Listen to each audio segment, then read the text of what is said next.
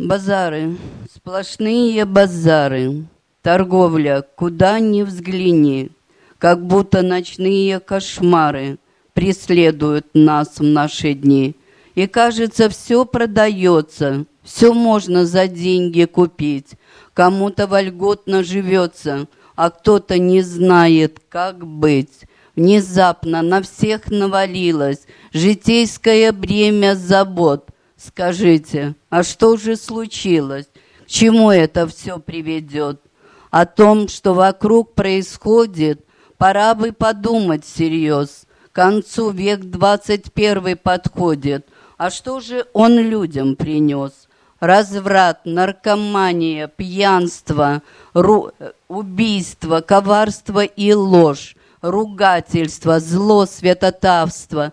Повсюду, мой друг, ты найдешь. Но каждый, по-моему, знает, что время такое пришло, ведь Библия предупреждает, что этому быть суждено. Безбожное прошлое наше э, дало этот пагубный плод, наполнилась, видимо, чаша, свое пожинает народ. Напрасно метутся народы, и зло помышляют они – Подходят последние годы, а может, последние дни. На праведный суд те пристанут, кто в сердце не принял Христа, и в тьму беспросветную канут, навечно уже навсегда. Прошу вас, опомнитесь, люди, зачем вам в грехах погибать?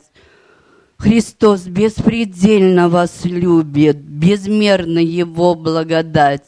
Придите к Христу с покаянием, снимите с души этот груз, покайтесь, пока есть сознание, и все вам простит Иисус.